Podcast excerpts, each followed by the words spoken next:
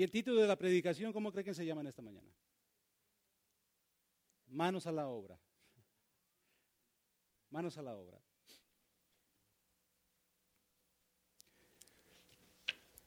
Llévate esto a casa, al menos que ya sepas cuál va a ser tu, donación. Eh, y los sugieres al final del servicio van a estar levantando esto. Y si no, la próxima semana lo traes y la próxima semana es cuando vamos a, levantar nuestra primera ofrenda que va directamente a lo que es este, este, esta campaña de manos a la obra. Marcos capítulo 1,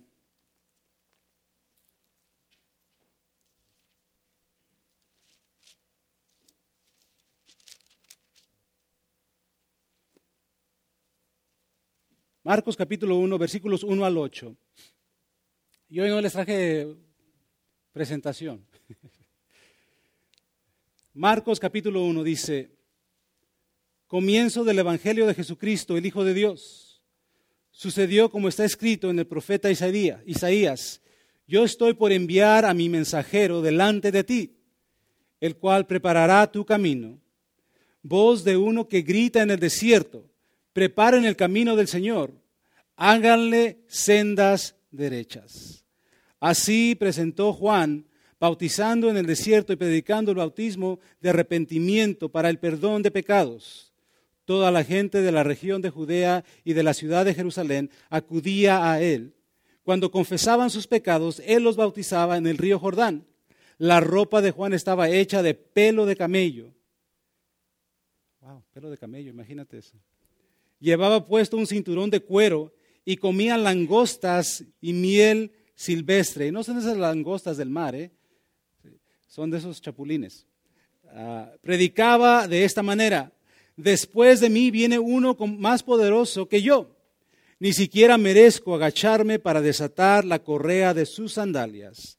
Yo los he bautizado a ustedes con agua, pero Él los bautizará con el Espíritu Santo manos a la obra. A mí me encanta mucho Marcos porque Marcos empieza luego, luego. Acción, acción, empieza haciendo. Si tú te das cuenta, no menciona la genealogía de Jesús, no menciona el nacimiento de Jesús, no menciona la historia de María, de Elizabeth, no menciona a Ananías que se queda ciego, no menciona a los reyes que vinieron del oriente, no menciona nada de eso entra directamente hablando acerca de la vida y ministerio de Jesús. Acción, manos a la obra, adelante sin temor, como dice ahí. Adelante. Jesús vino y empezó a hacer su obra, tenía 30 años de edad y empezó a trabajar. Y nosotros, hermanos, tenemos que trabajar, tenemos que actuar. Yo sé que la semana pasada hablamos acerca de tenemos que ir. Tenemos que hablar, tenemos que hacer y tenemos que tener eso en mente, que Dios nos ha llamado a algo mucho más grande que nosotros, a algo que, que, tal vez ni pensamos que podamos hacer. Decimos, 25 mil dólares es mucho dinero, sí es mucho dinero, pero ¿sabes qué? No importa si levantamos 500 o si levantamos 25 mil, lo que levantemos Dios lo va a usar, porque esto es para su honra, porque esto es para su gloria, para que, porque esto es para ensanchar el reino de Dios aquí en la tierra. No importa lo que se recaude, pero lo que se recaude se va a usar para honra y gloria de Él. Lo que tú y yo tenemos, sea mucho, sea poquito, en manos de Dios, hermanos, eso explota. En manos de Dios, todos nuestros retos, todas nuestras metas se convierten en una realidad. Y somos una iglesia que conocemos nuestros límites y vamos a ir nada más hasta donde Dios nos permite y vamos a permitir que Él haga lo demás. Y vamos a ver eso un poquito más adelante. Entonces, tenemos trabajo que hacer, tenemos que actuar. Dice, dice aquí Marcos eh, que este es el principio del Evangelio de Jesucristo. Por lo general escuchamos el Evangelio de Juan, el Evangelio de Lucas, el Evangelio de Marcos, el Evangelio de Mateo. Y, sabemos lo que quieren decir cuando, mencionan eso. Sabemos que es el Evangelio conforme a Juan, conforme a Lucas. Pero a mí me llama mucho la atención aquí y me gusta tanto que dice Marcos el principio del Evangelio de Jesucristo. Porque al final de cuentas, hermanos, el Evangelio son las buenas nuevas de nueva vida, no de Jesucristo. que trae nueva vida. Amén. Eso es el Evangelio. Y Marcos desde el principio menciona eso y dice, he aquí este que es el Evangelio de Jesucristo. Y luego dice, el Hijo de Dios. Y al decir eso, que es el Hijo de Dios, está hablando que es humano. Y eso es lo tremendo, que, que siendo Dios, se hizo humano. Y cuando Marcos dice que es el Hijo de Dios, a eso se está refiriendo. Se está refiriendo que también es, tiene divinidad que es divino, que es una deidad, que es Dios. Sin embargo, Él está aquí con nosotros.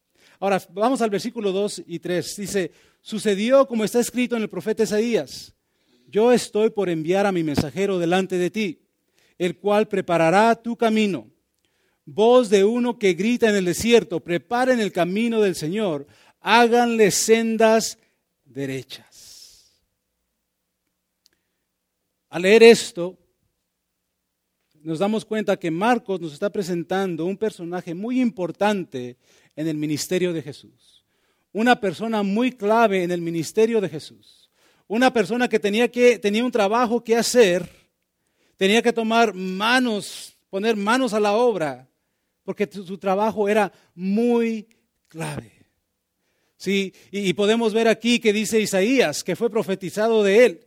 Si vos de que clama en el desierto. Voy a preparar, voy a mandar a alguien antes de Jesús. ¿Qué sucedía? En el mundo antiguo, hermanos, las carreteras no eran como las de Chicago, tan bonitas y tan cuidadas. No, las de Chicago están muy feas. Después del invierno se hacen unos baches, unos pozos bien feos, ¿verdad que sí? Y de repente vas manejando y ¡pum! Y te, ¡ay! te enojas porque, pobrecito de tu carro. ¿verdad? Y, de repente se puede ponchar la llanta, el rin de la llanta, de, la llanta se puede quebrar, tantas cosas. En realidad, las calles de hoy en día aquí en las ciudades grandes que necesitan tanto mantenimiento y que están muchas veces feas, no eran tan feas comparadas a los de aquel tiempo. En aquel tiempo no les daban ningún mantenimiento. Sí, no las cuidaban. Estaban llenas de basura. Tú veías gente sacar cosas a la calle que no querían. Hoy en día nos acostumbramos aquí en el invierno que de repente, especialmente aquí en Chicago, empieza a caer nieve y no quieres una silla y la sacas y, eso lo usas para separar tu espacio. De repente está ahí el sofá y no es para que se sienten ahí a descansar, es para este, guardar tu espacio de estacionamiento porque tú limpiaste. Eso es algo que es muy común aquí, pero en aquel entonces la gente toda la basura la aventaba a las calles. Y cuando el rey quería visitar a su gente, ¿qué era lo que sucedía? Mandaba un vocero, mandaba un mensajero delante de él para decirles, ¡eh! Va a venir el rey a tal fecha, preparen el camino. Y así la gente salía y empezaba a mover y a limpiar. Porque venía el rey y tenía un mensaje especial y quería compartirlo con su pueblo. Y si las, las carreteras no estaban listas, para que el rey pasara, entonces el mensaje no iba a llegar.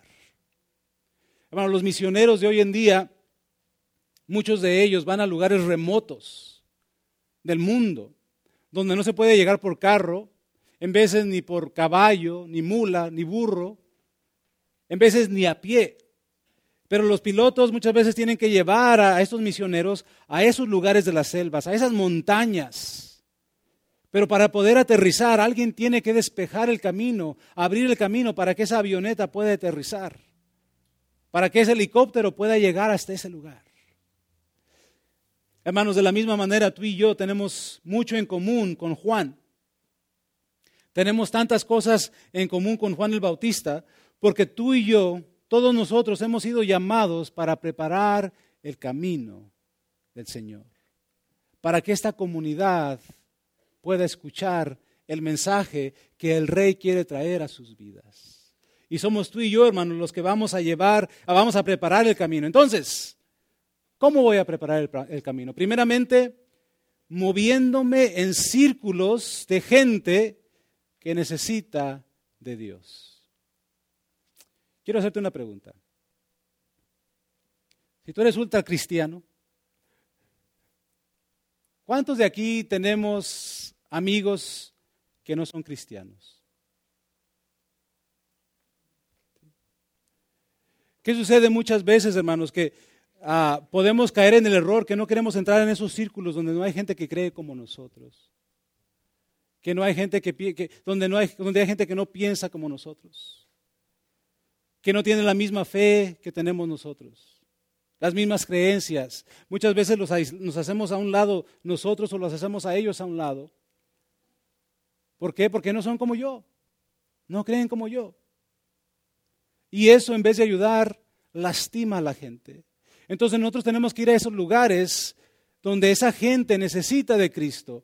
Hay un, predicador que me encanta tanto, se llama Ravi Zacarías, es de, es de la India. Y este hombre es un hombre tremendo en lo que es la palabra de Dios. Yo me quedo, wow, es algo tremendo. Ah, yo no conocía a Pablo, pero leo la, palabra de, Dios y veo a Pablo hablar y escucho a este hombre hablar y yo creo, para mí, para mi punto de vista, es la, la, persona que es el Pablo de hoy en día. No sé si piensan lo mismo aquellas personas, pero es algo tremendo, es un hombre tremendo de Dios. Y la semana pasada, el año pasado, él estuvo aquí en lo que Moody llama Founders Week, que es una conferencia a donde vienen, está una semana, toda una semana, invitan predicadores, grandes predicadores, para que hablen a los estudiantes, para que hablen a todas aquellas personas que están interesadas a las iglesias en ir y tener un buen tiempo en la presencia de Dios, escuchando la palabra de Dios. Pero a mí me llamó mucho la atención lo que él dijo. Y aquellos que fueron, no sé si se acuerdan, él dijo, a mí me encantan esas conferencias, porque Aquí podemos hablar de la palabra de Dios. Todos creemos igual, tenemos un redentor, creemos en Dios. Y me encanta. Pero me gusta más estar en aquellos lugares donde no conocen de Cristo. Donde mi fe va a ser retada.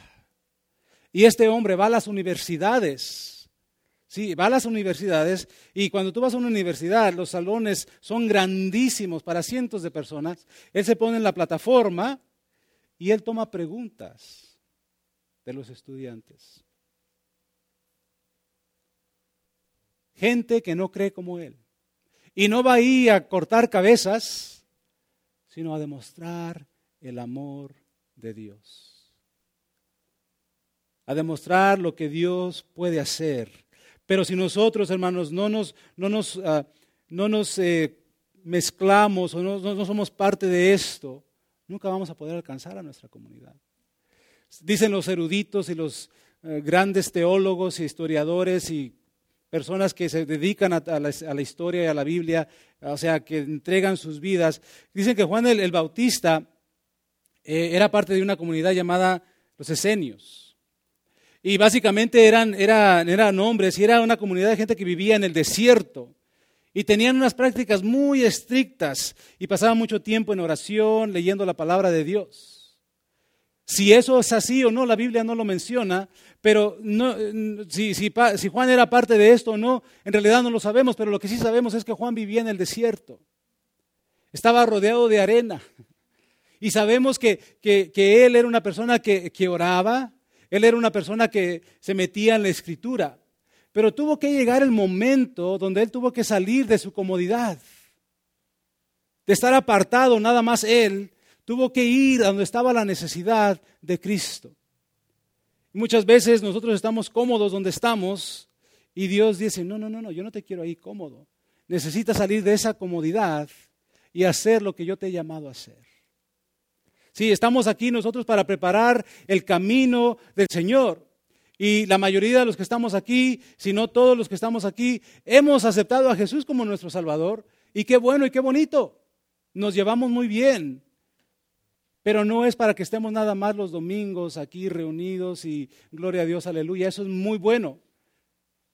Pero nuestra fe nos tiene que activar, nos tiene que llevar a hacer y a dar lo que Dios necesita que demos a esa gente que tiene tanta necesidad de Cristo. Muchas veces, la, iglesia se ve como una institución que hace muy poco por ayudar al necesitado. Y si tú no sabes, la iglesia comunidad Nueva Vida es una iglesia que se preocupa por la comunidad donde está. Hace eh, lo que tiene que hacer para ayudar y lo hace no para que le den más puntos cuando llegue al cielo, no, no, lo hace para qué? Para impactar, para poder traer el mensaje de salvación, para que esa gente sepa que la iglesia ama a su comunidad. Estamos aquí, hermanos, para ser agentes de cambio. Pero tenemos que salir de nuestras cuatro paredes. Tenemos que ir más allá. Tenemos que movernos en esos círculos con esa gente que no conoce de Cristo, con esa gente que necesita de un redentor, de un salvador. Tenemos que ir ahí. ¿Y qué es lo que hace que esa gente abra su corazón contigo? Tu comportamiento para con ellos. ¿Estás para amarlos y ayudarles? ¿O estás para juzgarles y rechazarles? Estamos ahí para amarles, ayudarles. Fíjate lo que dice el versículo, el versículo 4. Así se presentó Juan, Juan, bautizando en el desierto y predicando el bautismo de arrepentimiento para el perdón de pecados. Entonces dijimos que primeramente podemos preparar el camino del Señor para el Señor moviéndonos en círculos que necesitan de Dios. Y ahora te puedo decir que los que preparan el camino lo hacen sabiendo que su mensaje abre el camino para el mover de Dios. ¿Sí me explico? El mensaje que tenemos lo llevamos sabiendo que Dios va a obrar en la vida de la persona. Aquí dice que Pablo se presentó bautizando a esta gente y predicando el bautismo de arrepentimiento. Fíjate, Juan era una persona que confrontaba el pecado, pero no nada más lo confrontaba y decía que estaba mal y se iba, no, sino que les daba una solución. Arrepiéntete y bautízate. Porque cuando tú te arrepientes, cuando tú te arrepientes, estás diciendo, no lo voy a volver a hacer. En sí, la palabra griega de donde viene arrepentimiento o arrepiéntanse, literalmente significa cambiar de mente. En veces a mí me da risa porque mi hijo dice, cambié de mente. Pero eso es lo que significa. Literalmente, arrepiéntanse significa en el griego cambié de mente o cambié de manera de pensar. Y en el momento que tú aceptas a Jesús como tu Salvador, eres genuino, algo empieza a suceder en tu vida y empiezas a cambiar la manera de pensar y eso te ayuda a vivir una vida que va a agradar a Dios. Nunca vamos a ser perfectos.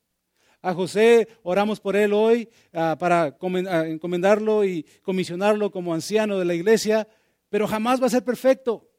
Yo jamás voy a ser perfecto, no esperen perfección de, ninguno de nosotros que estamos aquí. Pero sabemos que en todo momento nuestro deseo y nuestro, y nuestro deleite va a ser agradar a Dios. Y si vivimos de esa manera, entonces vamos a poder hacer grandes hazañas para Él. Hermanos,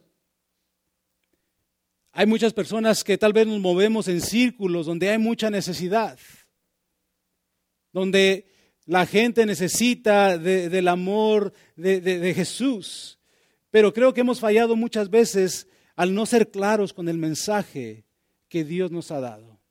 El mensaje que Dios nos ha dado, el mensaje que Dios usó para rescatarnos a ti y a mí.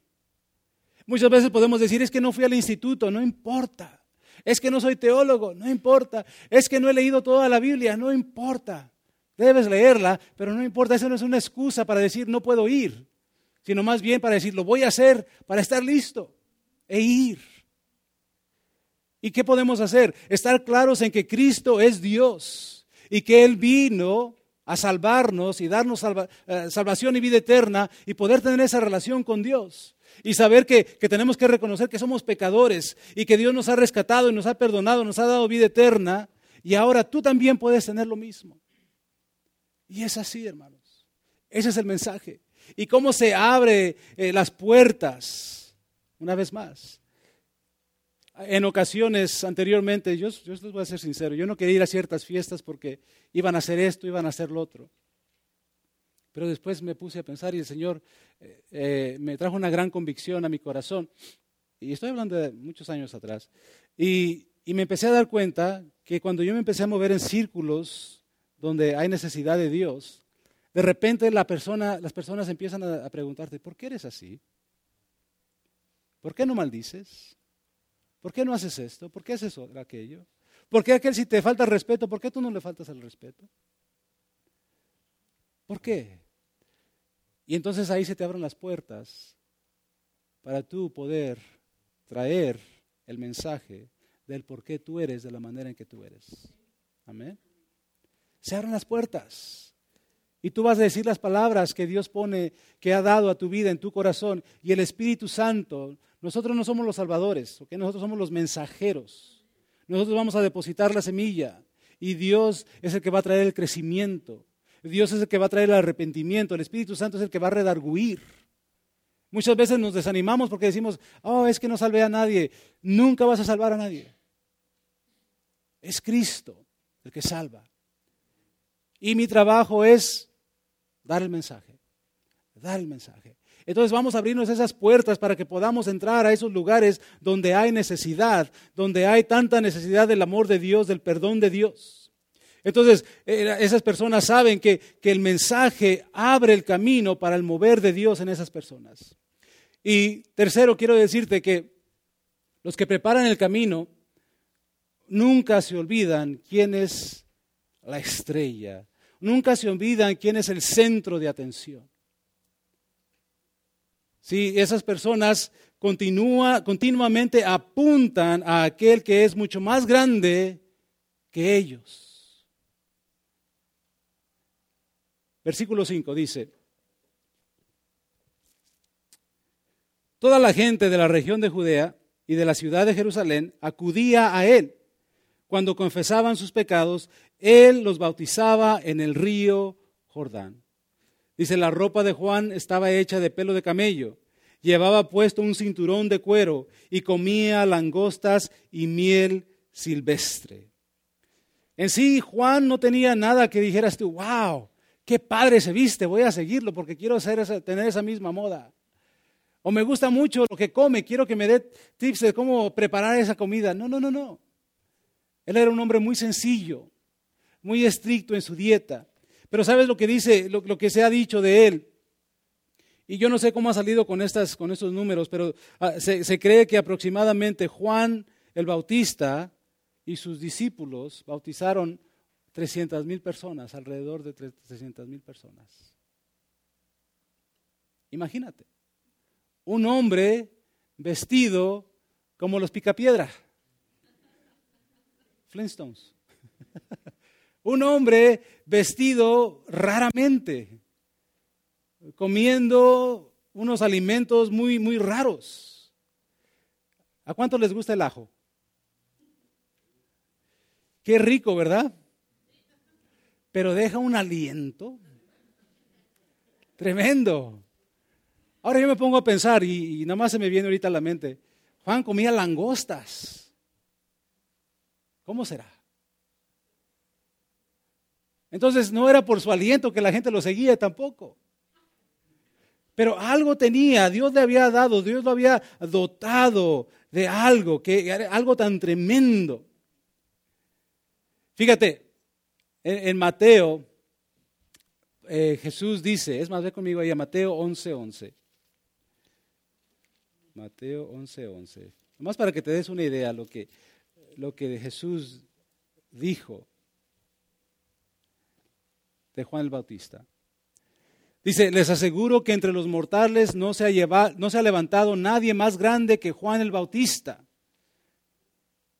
Nadie más grande que Juan el Bautista. O sea, Jesús lo tenía en muy alto estima. Era una, una persona tremenda si había alguien que pudiera jactarse de todo lo que había hecho, de cómo Dios lo estaba usando, cómo Dios lo estaba usando para preparar el camino, de cómo Dios estaba obrando a través de él. Si alguien así pudiera hacerlo, era Juan el Bautista. Pero él no lo hizo. Él apuntó directamente a Jesús. Volviendo a, esto, dice al capítulo 1 de Marcos, Dice el versículo 7, predicaba de esta manera, después de mí viene uno más poderoso que yo. Ni siquiera merezco agacharme para desatar la correa de sus sandalias. Yo los he bautizado a ustedes con agua, pero Él los bautizará con el Espíritu Santo. Aquí tenemos a Juan que hizo tantas cosas y muy fácil pudo decir, sí, sí, yo soy amigo de Jesús y soy tremendo, tremendo predicador. Yo hablo y todo el mundo escucha y se arrepiente y son bautizados. Porque yo soy Juan el Bautista. No. Él dijo, después de mí viene uno mucho más grande que ni siquiera soy digno de abrocharle sus zapatos. Apuntando a Jesús, apuntando a aquel del cual el mensaje habla. Sí, muchas veces la gente mira hacia la persona que abre el camino. Ese, ese es el mensajero. Si nosotros tenemos, y déjame decirte esto, si nosotros tenemos eh, aires de grandeza, Dios nos está usando para abrir el camino, para que la persona más importante pueda entrar a las vidas que necesitan ese amor, que necesitan esa transformación. Es por su gracia. Él nos da eso y para Pablo, para Pedro, para perdón, para Juan eso era lo más importante, simple y sencillamente el ser usado por él para abrir el camino. Eso era suficiente para él.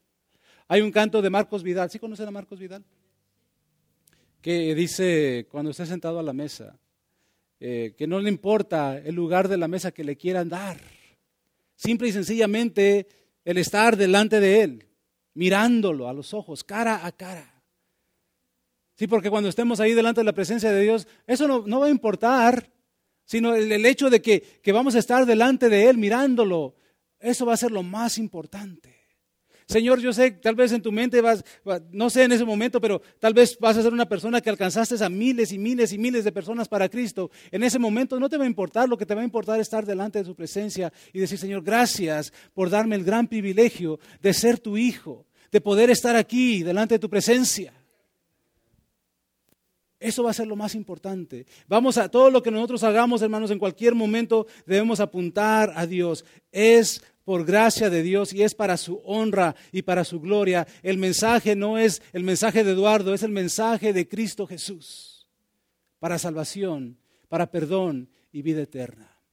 Entonces aquellas personas que abren el camino del Señor saben que, cuando lo hacen, hablan palabra de Dios y puede, Dios puede obrar a través de eso. Y también saben que en todo momento Dios, Jesús, es el centro de atención. De eso se trata.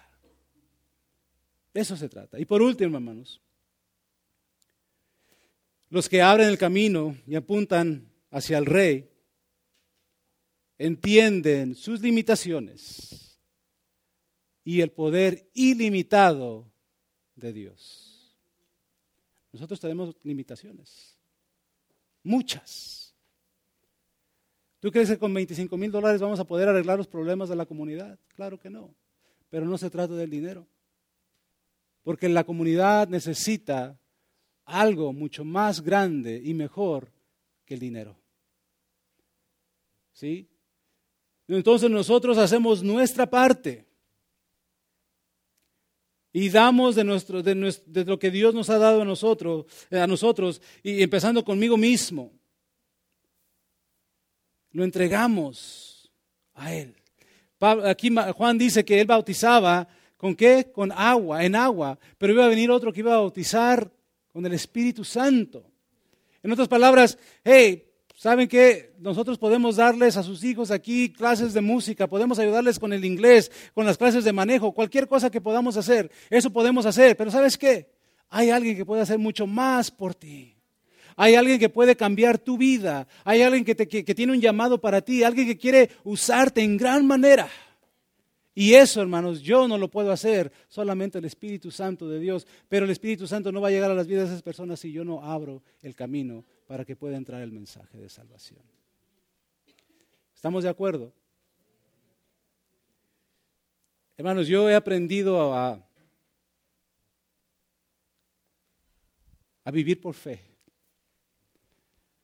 Ah, ayer estaba platicando con una persona que tengo bastante tiempo de no platicar y la conversación se llevó a él a, preguntarme que, que cómo iba todo en la iglesia, el ministerio. Y pues yo pude haber dicho, oh, todo va bien, tremendo. Y sí, vamos bien. Pero dice, ¿cómo, cómo te sientes? Y le digo, en veces es, muy difícil. Es muy difícil.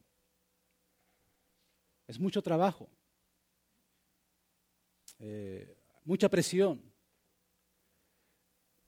Y en esos momentos tú esperas que alguien te diga, ay, pobrecito, sí, sí, ya te entiendo. Pero esta persona me dijo, imagínate si fuera fácil, qué aburrido sería. Y de repente dije, claro,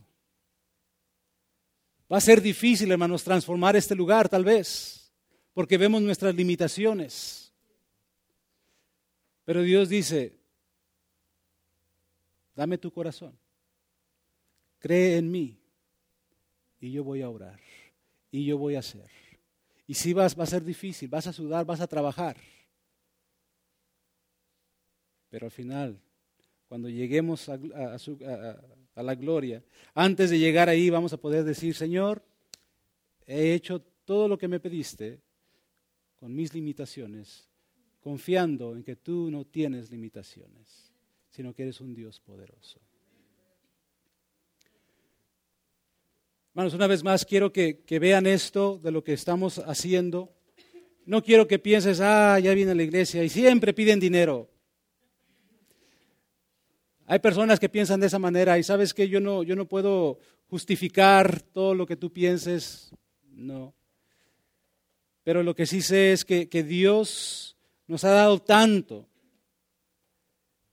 y lo que Él nos ha dado lo podemos usar para poder alcanzar a esta comunidad. Así que hermanos, una vez más, no mires esta campaña como, ah, es que no puedo dar dinero. Hermanos, hay muchas cosas más que podemos hacer. tenemos que orar, hermanos, tenemos que orar, tenemos que, que prepararnos en nuestros dones y talentos, porque va a entrar mucha gente que tiene tanta necesidad. Hay tantas cosas que tenemos que hacer. Entonces yo quiero que tú te lleves esto a casa, al menos que estés ya listo, puedes entregárselo a uno de los sugieres al salir, o la próxima semana tráelo, los entregamos. ¿Y por qué lo queremos hacer así? Porque queremos saber con qué contamos. ¿Sí? Si tú dices, yo voy a dar cinco dólares por semana o lo que sea, entonces después de que todas las tarjetas entren, entonces nosotros podemos saber con cuánto dinero contamos y así podemos empezar a movernos y hacer las cosas que vamos a hacer. Conforme va entrando el dinero, te vamos a ir informando qué es lo que está entrando y qué es lo que se está haciendo, para que tú vayas viendo los cambios que hay aquí. Y para que tú puedas ver eh, la obra de Dios expandiéndose. Y para que tú puedas ver la unidad que Dios trae a través de todo esto. Y que tú y yo podamos decir, Señor, gracias por la gran oportunidad que nos diste de ser parte de esto, de cualquier manera. De repente vas a empezar a escuchar que esta semana vamos a vender esto y vamos a hacer esto y vamos a hacer aquello. Hermanos, hay tanta gente emocionada que, me han traído un montón de ideas de lo, que, de lo que quieren hacer para poder recaudar fondos y poder transformar este lugar y poder hacer cosas grandes para el Señor. Y como decía mi abuelita, o verás. Vamos a ponernos de pie en este momento.